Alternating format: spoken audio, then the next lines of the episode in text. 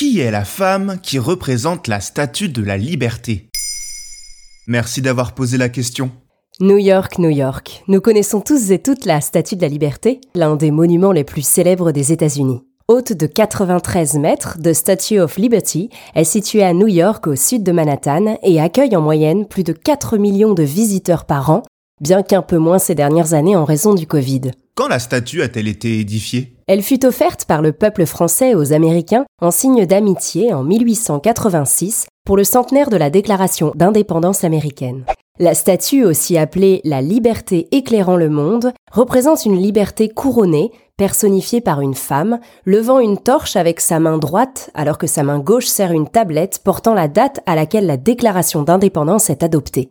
Pour connaître l'identité du visage de la statue de la liberté, il faut nous rapprocher de son créateur, le sculpteur français Auguste Bartholdi. Selon certains historiens, il se serait inspiré du visage de sa propre mère, Charlotte Bartholdi, dont il était très proche, pour donner à la statue son visage sévère. Cependant, la mère de Bartholdi ne serait pas la seule source d'inspiration du créateur de la statue la plus connue au monde. Quels sont les autres modèles qui auraient déterminé le visage de la statue? Dans son livre Lady Liberty, I Love You, l'autrice française Nathalie Salmon nous révèle que la statue de la liberté était son ancêtre Sarah Salmon, née Koblenzer. Elle était la fille d'un couple juif allemand issu de l'immigration massive du milieu du XIXe siècle. C'est en 1875 qu'elle rencontre le sculpteur Auguste Bartholdi par l'entremise de son mari Adolphe, alors ami intime de l'artiste.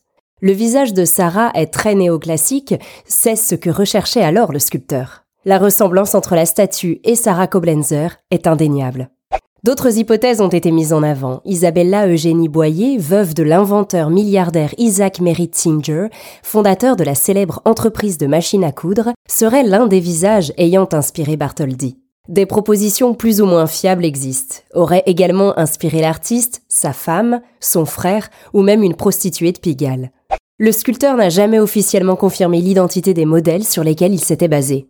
Mais alors, c'est une synthèse de plusieurs visages et oui, historiens et conservateurs s'accordent à dire que le sculpteur aurait réalisé une synthèse de plusieurs visages féminins afin de donner une image neutre et impersonnelle de la liberté. La liberté éclairant le monde se veut ainsi universelle, républicaine et pour toutes et tous. Maintenant, vous savez, un épisode écrit et réalisé par Carole Baudouin. Ce podcast est disponible sur toutes les plateformes audio et si cet épisode vous a plu, n'hésitez pas à laisser des commentaires ou des étoiles sur vos applis de podcast préférés.